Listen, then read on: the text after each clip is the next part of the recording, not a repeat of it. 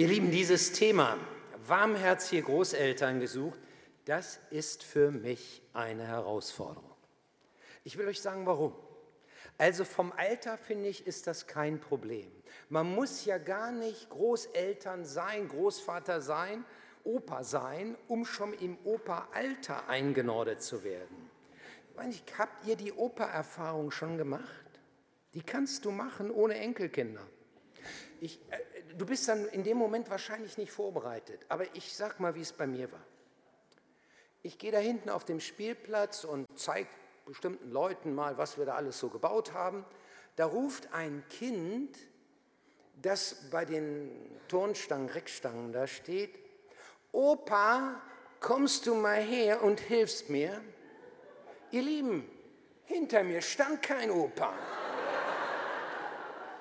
Und ich war um es juristisch auszudrücken, auch weder verwandt noch verschwägert mit diesem Kleinen. Die hat das gesagt aufgrund meines Aussehens. Opa, hilfst du mir? Also vom Alter kann ich über das Thema reden, das ist jetzt klar.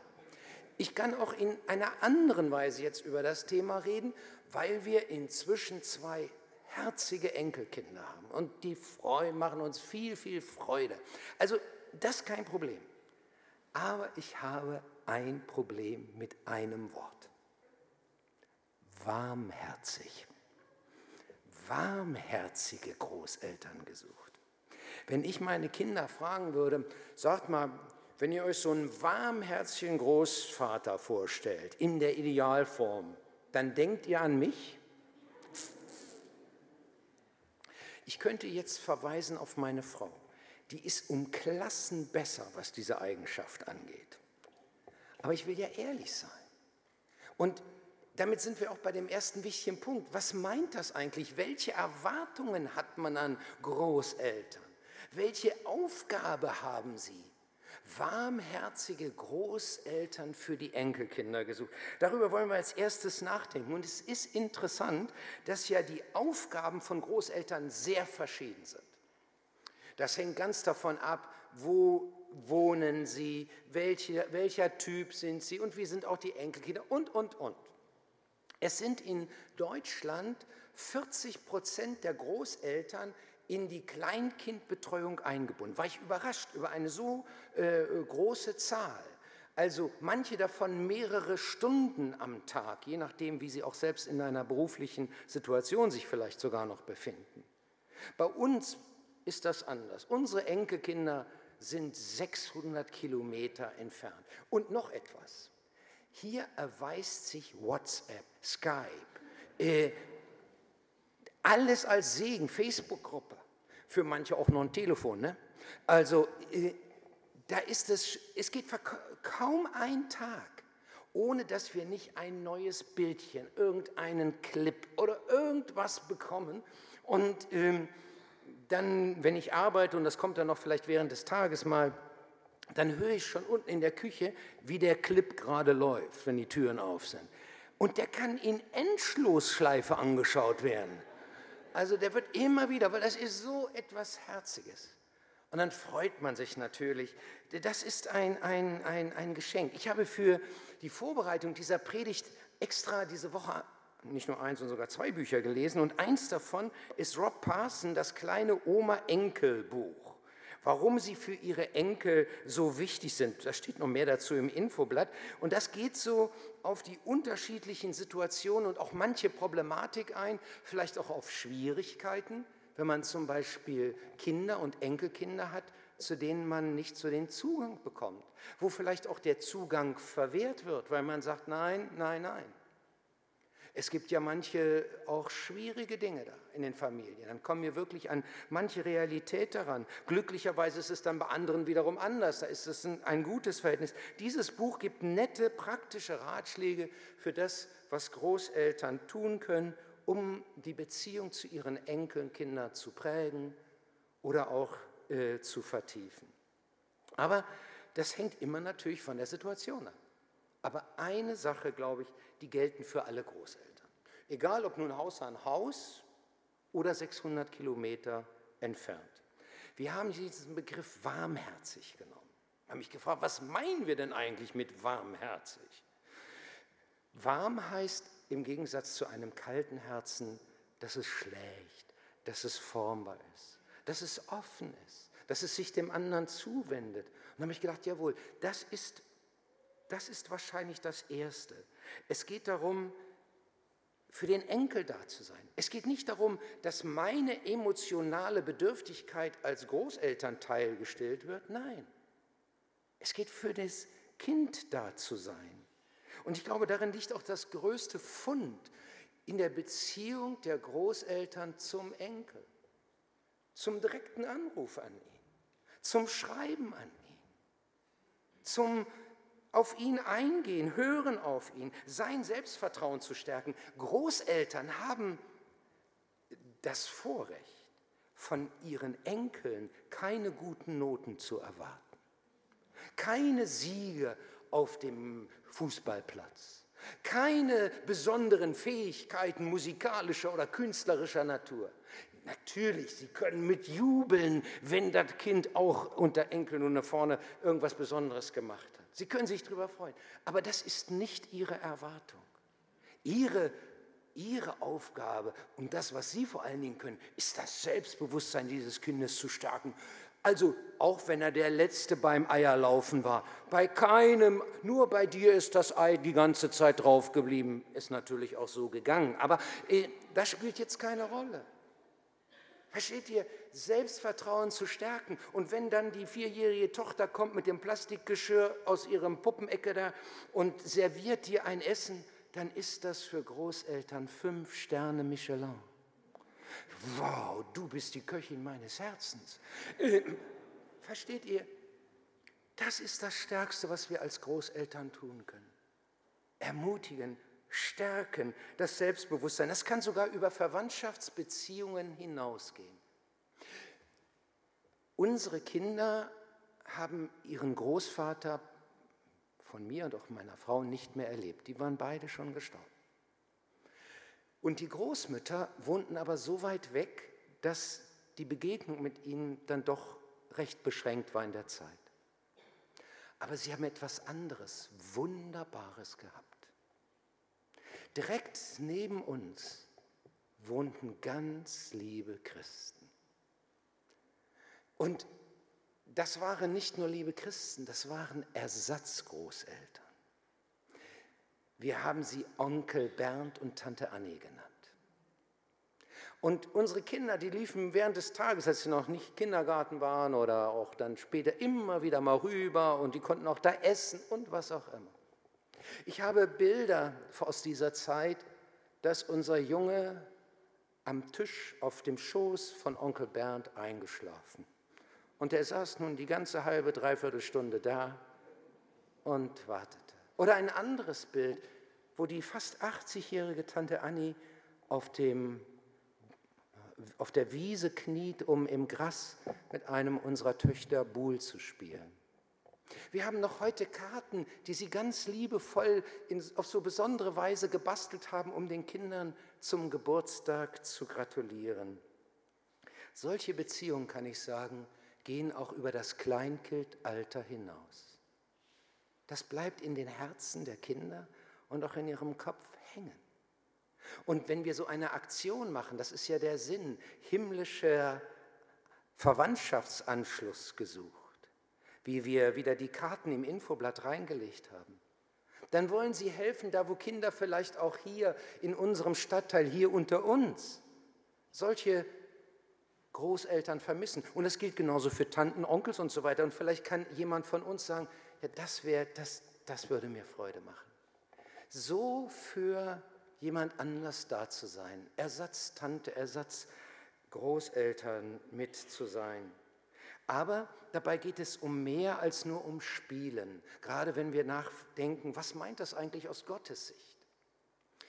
Wenn man jetzt fragt, welche Aufgaben haben aus der Sicht der Bibel gesehen eigentlich Großeltern, dann ist man zunächst mal überrascht, du findest fast nichts. Da gibt es kaum was. Dann habe ich gesucht, gesucht, gesucht und dann sind mir ein paar Dinge aufgefallen, die sehr grundsätzlich Und eine davon steht zum Beispiel im Psalm 89, Vers 2. Da heißt es, ewig will ich die Gnade besingen, die der Herr erwiesen hat, auch den künftigen Generationen will ich verkündigen, wie treu du bist. Soziologen sagen, Großeltern sind das Archiv, das Gedächtnis der Familiengeschichte. Die Afrikaner sagen das so ein bisschen anders. Die sagen, äh, wenn ein Großvater stirbt, dann ist eine ganze Bibliothek abgebrannt. Also das Wissen, das Ältere haben, das ist einfach eine Kostbarkeit. Und dieses Wissen, das sollten Sie weitergeben, solange Sie leben. Und das bezieht sich genauso auch auf Gott. Von deiner Gnade will ich singen, auch den künftigen Generationen will ich verkünden, wie treu du bist. Das ist, glaube ich, das, was es wir vor allen Dingen dürfen als Großeltern. Ich glaube, Großeltern sollten weniger an die Gebote Gottes erinnern. Das kann auch mal sein. Aber vor allem dürfen sie die Treue Gottes dem Kind weitergeben, die sie selbst erfahren haben. Die Gnade, das Geschenk, dass wir mit Gott zusammenleben dürfen. Ewig will ich die Gnade besingen, die der Herr erwiesen hat, heißt es hier. Und dann in 5. Mose gibt es wieder eine Stelle, die das auch ein Stück weiterzieht, diesen Gedanken. Hütet euch davor, heißt es, etwas von dem, was ihr gesehen habt, zu vergessen. Erinnert euch euer Leben lang daran und erzählt es euren Kindern und Enkeln weiter. Gottes Erfahrungen ohne dass man da so ein großes UP von macht. Aber so nebenbei zu erzählen, weiterzugeben, wie man vielleicht selbst in einer schwierigen Situation war und dabei Gott erfahren hat. Das weiterzugeben, das ist eine Kostbarkeit. Es ist ja überhaupt eine Kostbarkeit, etwas zu hören von jemand, der es direkt erlebt hat. Als ich klein war, habe ich meinen Vater immer wieder gebeten, erzähl mir, wie es früher war in deinem Leben. Kinder haben ja eine Sehnsucht danach, den Supervater zu sehen, also der mit allem fertig wird. Und ich habe immer wieder gefragt, wie war es früher? Später hat mir meine Mutter gesagt, mein Vater kam manchmal aus dem Zimmer, nachdem er mit mir da irgendwie wieder was erzählen musste, äh, und sagte, ich, ich weiß nicht, was ich dem Kind noch alles erzählen soll. Also das fragt dauernd wieder neu. Und wenn du jetzt eigene Erfahrungen auch mit Gott einfließen lässt, glaub mir, das ist für das Kind etwas Wunderbares. Das begleitet das Kind. Hütet euch davor, etwas zu vergessen und erzählt es euren Kindern und Enkeln, heißt es hier im fünften Buch Mose. Und das ist ja nicht nur so, wäre schön, wenn ihr das machen könntet. Nein, das ist ein, ein starkes Gebot hier in diesem äh, äh, Wort. Und wie sich das auswirkt, finden wir dann im Neuen Testament. Da berichtet nämlich Paulus in seinem Brief an Timotheus, voller Dankbarkeit erinnere ich mich an deinen Glauben, der so völlig frei ist von jeder Heuchelei. Es ist derselbe Glaube, der bereits deine Großmutter Louise und deine Mutter Eunike erfüllte. Und auch in dir, davon bin ich überzeugt, ist dieser Glaube lebendig. Dieser Vers macht deutlich, es geht nicht um Erzählen nur mit dem Mund, sondern das Leben, das spricht noch viel stärker. Und diese beiden, Mutter und Großmutter von Timotheus, die haben nicht nur einfach ihren Glauben darauf beschränkt, dass sie vielleicht in die Synagoge oder in die christliche Gemeinde gegangen sind. Nein, sie waren erfüllt davon. Und das hat Timotheus nicht kalt gelassen. Wenn wir mit Christus leben und unsere Enkelkinder ein Stück daran teilhaben, dann ist das ein, ein wunderbares Geschehen. Ich habe vor drei Wochen meine älteste Schwester gefragt, sag einmal, wie ist eigentlich der Glaube der Großeltern gewesen, der Großeltern väterlicherseits, denn die habe ich nicht kennengelernt. Und dann berichtete sie davon, dass sie als kleines Kind kann man nicht mehr sagen, aber ich weiß nicht, war sie vielleicht 14, 15, auf dem Schoß der Großmutter gesessen hat und ihr aus der Bibel vorlesen musste, weil die selbst nicht mehr aufgrund ihrer Seheinschränkung lesen konnte. Aber dann merkte man auf einmal, veränderte sich der Ton in ihrer Stimme. Und sie sagte, und eins werde ich nie vergessen. Sehe ich noch heute vor mir. Wir waren ja sehr eng zusammen nach dem Krieg, hatten nicht viel Platz und die Großeltern gingen früher ins Bett und manchmal stand die Tür noch etwas auf.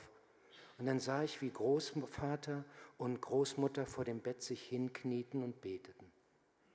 Und ich hörte auch, was sie beteten. Inzwischen sind Jahrzehnte vergangen. Das hat meine Schwester noch vor Augen.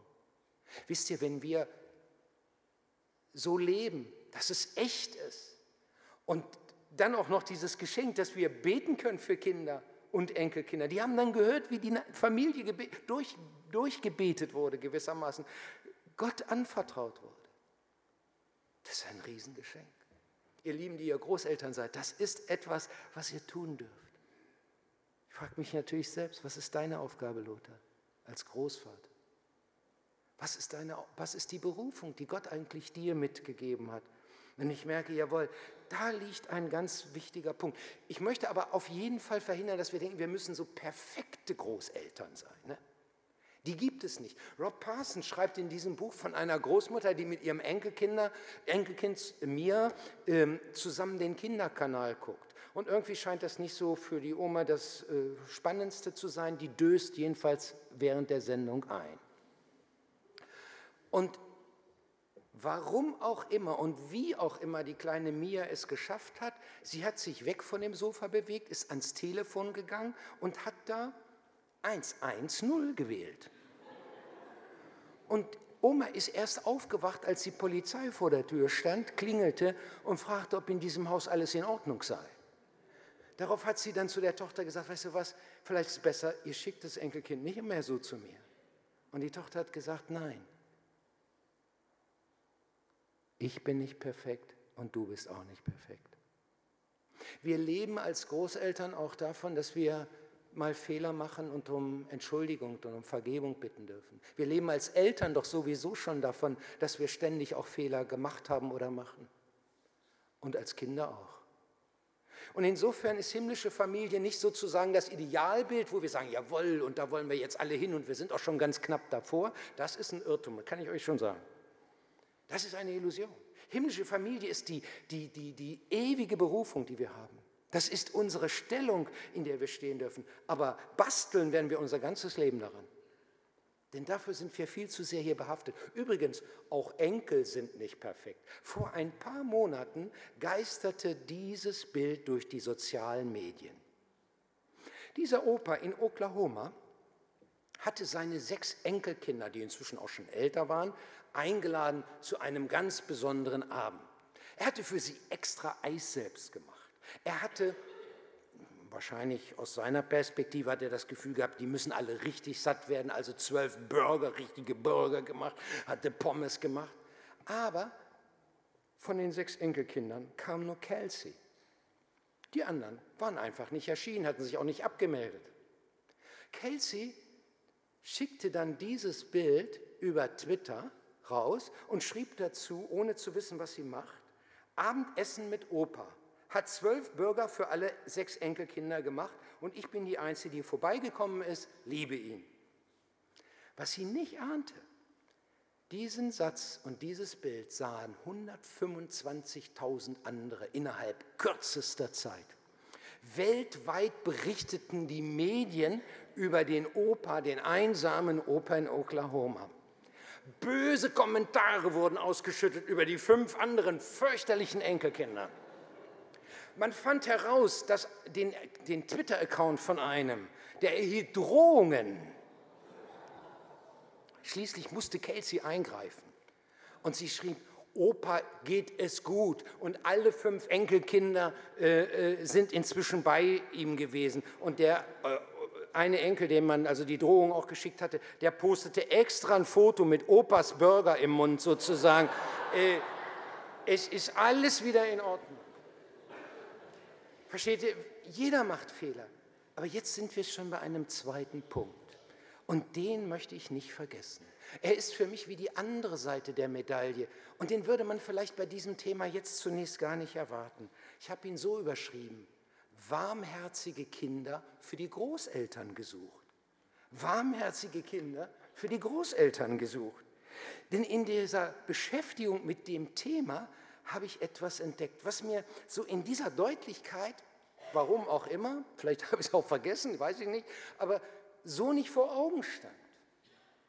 Wenn ich das vierte Gebot gelesen habe, du sollst deinen Vater und deine Mutter ehren, auf dass du lange lebest in dem Lande, das dir der Herr dein Gott geben wird, da habe ich mir eher immer so fitte Eltern vorgestellt, nicht? Also da kann man sich Eltern vorstellen, wie die Kinder noch klein sind, Jugendliche, die fragen, wie lange gilt denn das, dass ich sozusagen tun soll, was Vater sagt, äh, oder aber äh, junge Familien, die so überlegen.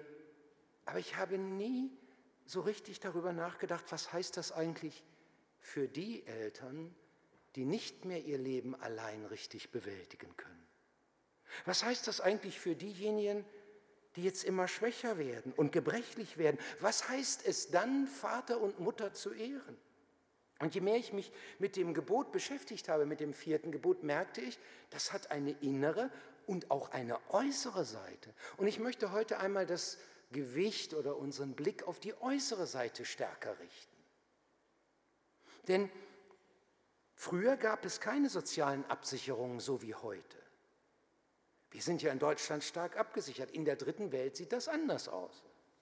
Da sind Kinder gewissermaßen die Versicherung, die Lebensversicherung der Eltern in vielen Fällen. Und es scheint so, als ob unser Land auch in eine Situation kommt, wo bestimmte Dinge wieder rückläufig sein können, weil einfach wir immer älter werden. Frank Schirmacher von der FAZ hat den, das Buch 2004, der Methusalem-Komplott, geschrieben. Das war ein richtiger Aufschrei in den Medien. Und er zeigt darin, dass bis 2050 die Lebenserwartung von Mädchen über 100 Jahre ist und die von Jungen 95. Ja, wie soll man das alles bewerkstelligen? Wie soll das gehen? Wie soll man dann in einer Zeit, wo kein Einkommen, wo man selbst nicht mehr verdient durch Arbeit, dann durchkommen von den Renten? Kann das der Staat noch bezahlen?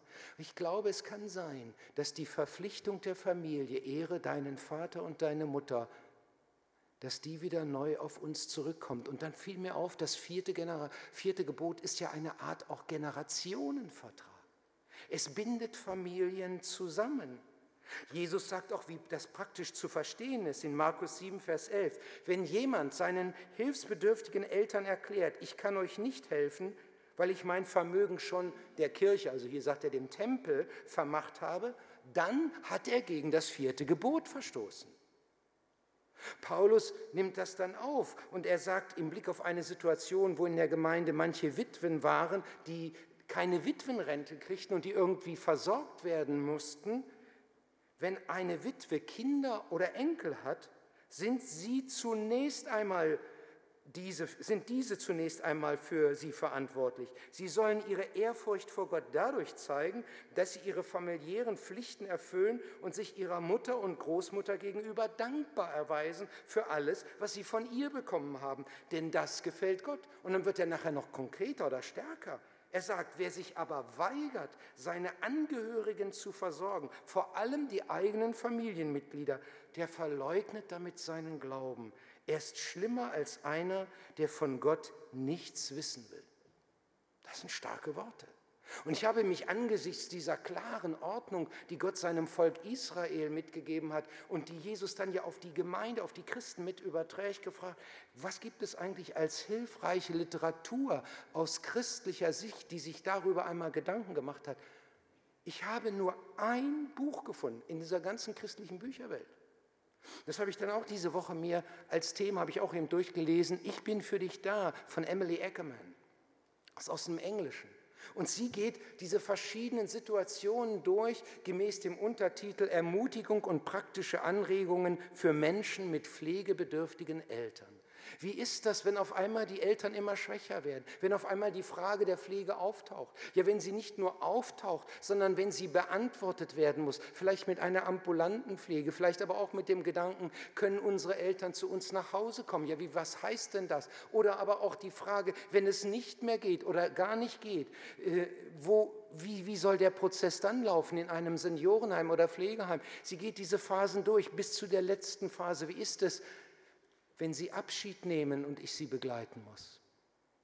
Und da gibt es viele Herausforderungen in dieser Zeit. Manche Antwort ist vielleicht hier ein bisschen zu fromm oder zu schnell gegeben, aber es sind doch viele auch praktische Hinweise. Und wer darüber mal weiter nachdenken will, der kann dieses Buch sich ja ebenfalls mit besorgen. Wie reagieren, wenn die Eltern ihr Leben nicht mehr allein äh, äh, regeln können? Was ist, wenn Pflege oder Anspruch der Eltern mich überfordern? Wie kann ich die Sozi soziale Isolierung verhindern, weil ich nun völlig auf die Eltern in der Pflege oder in der Unterstützung fixiert bin und keine Zeit mehr habe, richtig andere Kontakte zu pflegen? Wie kann ich das Pflegersyndrom verhindern, dass ich sozusagen innerlich ausbrenne, einen Burnout bekomme und äh, gar nicht mehr dazu in der, imstande bin, mich den Eltern so zuzuwenden? Wie kann ich den anderen Verantwortung in Beruf, in Familie und auch darüber hinaus gerecht werden? Wir sprechen von der Sandwich-Generation. Das ist die Generation, die auf der einen Seite noch den Beruf und die Kinder ähm, als Verantwortung hat und auf der anderen Seite die älteren Eltern und dazwischen ist man eingefärcht wie in einem Sandwich. Wie kannst du damit umgehen? Wie kannst du das bewerkstelligen. Das ist eine große Herausforderung. Die geht ja auch nicht nur über ein paar Monate, die geht meist über viele Jahre. Und ich habe mich dann gefragt, wo sind eigentlich in der christlichen Gemeinde dann die, die Hilfen, die man braucht? Es gibt für die äh, kind, äh, Eltern, die gerade in dem Erziehungsgeschäft sind, Müttergesprächskreise und alle möglichen Angebote. Es gibt für die Ehen Angebote. Aber was machen eigentlich die unter uns, die durch die Pflege fast aufgerieben werden oder durch die Fürsorge für ihre Eltern. Da gibt es nicht. Und dann dachte ich, vielleicht ist es dann der Hauskreis, wo man dann einmal austauschen kann. Oder vielleicht sind es dann wirklich besondere Freunde, die man hat, wo man dann mal seinem Herzen auch, ich sag mal, Luft machen kann und frei reden kann, wo man merkt, hier brauche ich Hilfe. Ich habe bei der Beschäftigung mit diesem Thema gemerkt, wie wichtig für Gott Familie ist. Und dass er uns so zueinander gestellt hat, als Kinder, Eltern, Großeltern, als mehrere Generationen. Ihr Lieben, ich bin sicherlich selbst kein besonderes Vorbild für dieses Geschehen. Meine Mutter hat mir manches Mal gesagt, du hast keine Zeit für mich. Und ich glaube, ich bin ihr manche Dinge schuldig geblieben.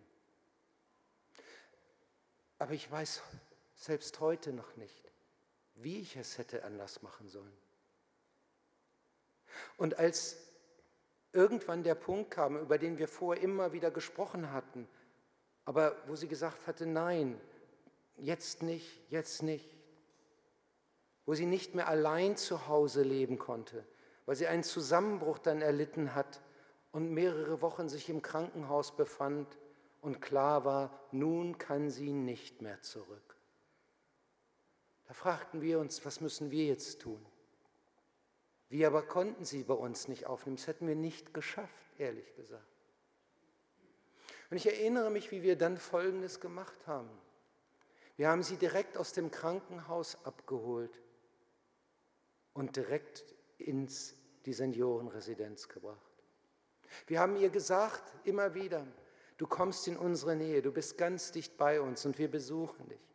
Aber sie hat das aufgrund auch ihrer nun stärker werdenden Demenz nicht richtig erfasst. Und während der Fahrt sagte sie manches Mal, ich komme ja jetzt zu euch.